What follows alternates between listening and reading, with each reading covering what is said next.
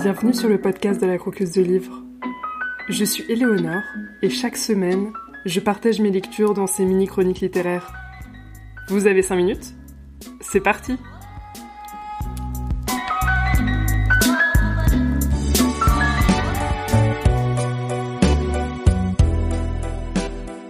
C'était une drôle de ville. Malard tirait son nom des canards au cou cerclé de blanc qui habitaient les rizières et les marais. Une de ces villes qui sont une idée avant d'être un lieu.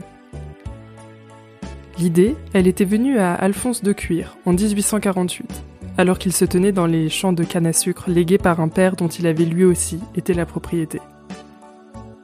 À présent que le père était décédé, le fils affranchi voulait construire sur ces terres quelque chose qui défierait les siècles.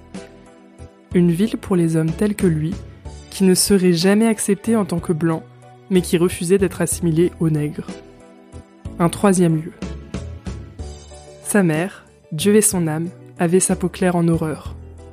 Quand il était petit, elle le poussait au soleil, le suppliant de noircir. C'était peut-être de là que venait son rêve. Comme tout ce dont on hérite au prix d'un grand sacrifice, la peau claire était un cadeau qui condamnait à la solitude. Il avait épousé une mulâtresse encore plus pâle que lui, et lorsqu'elle était enceinte de leur premier enfant, il imaginait les enfants des enfants de ses enfants, toujours plus clairs comme une tasse de café qu'on diluerait peu à peu avec du lait un nègre se rapprochant de la perfection, chaque génération plus claire que la précédente. Bientôt, d'autres les rejoignirent. Bientôt, l'idée et le lieu devinrent indissociables. On parlait de Malard dans tout le comté de Saint-Laudry. Les Noirs chuchotaient et s'interrogeaient, les Blancs ne croyaient pas à son existence. Lorsqu'on bâtit Sainte-Catherine en 1938, le diocèse envoya un jeune prêtre de Dublin qui, à son arrivée, pensa s'être trompé d'endroit. L'évêque ne lui avait-il pas dit que Malard était une ville de couleur? Dans ce cas, qui étaient ces hommes et ces femmes clairs, blonds et roux, le plus noir pas plus basané qu'un grec?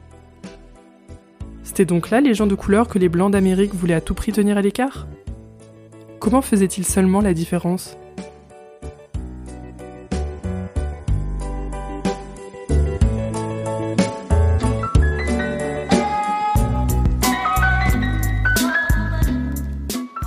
Aujourd'hui, le livre qu'on croque, c'est L'autre moitié de soi, un roman de l'autrice états-unienne Britt Bennett.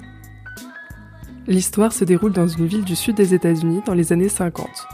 La ségrégation n'est pas encore abolie, il faudra encore attendre une dizaine d'années.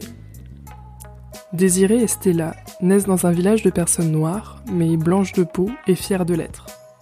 Elles s'enfuient toutes les deux à la New Orleans pour rechercher une liberté qui leur échappe dans ce petit village.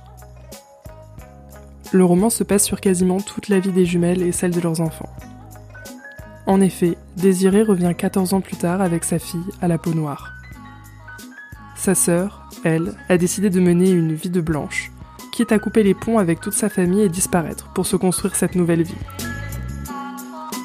Dans un monde où la couleur de peau est déterminante, n'est pas tant liée à la mélatonine qu'à une goutte de sang noir parmi ses ancêtres. On suit deux jumelles déchirées avec des choix de vie radicalement différents qui vont grandir. C'est un très beau livre qui est fort dans ses thématiques et son écriture. J'ai vite aimé l'histoire. Les personnages sont humains avec leurs contradictions et leurs peines. Il et elle sont décrites sans concession et avec tendresse tout à la fois.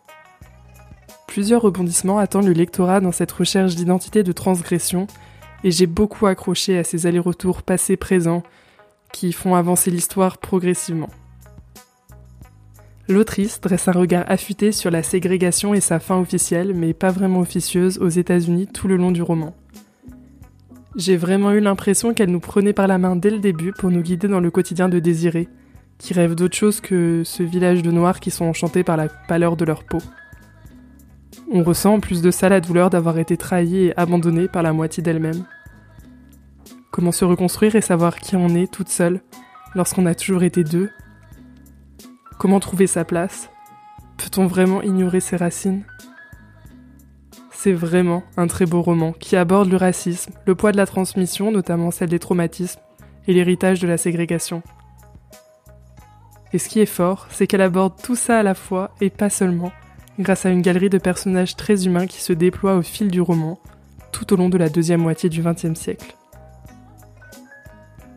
Je vous recommande ce roman si vous cherchez une histoire qui parle de trouver sa place, d'ignorer ou pas ses racines, avec un angle rarement utilisé pour parler du racisme, celui des cas des noirs-blancs. Vous avez aimé cet épisode? Vous aimez le podcast en général? Vous avez envie de me recommander un livre? N'hésitez pas à me contacter par mail à lacroqueusedelivre.org ou sur Instagram, at lacroqueuse de livre podcast tout attaché. Les informations sont dans la description de l'épisode. Si vous voulez être invité dans le podcast ou me faire un retour, n'hésitez pas. Et n'hésitez pas non plus à le partager autour de vous pour le faire découvrir ou à le noter sur votre application de podcast préférée. Merci pour votre écoute et à très vite pour découvrir un nouveau livre à croquer ou à dévorer.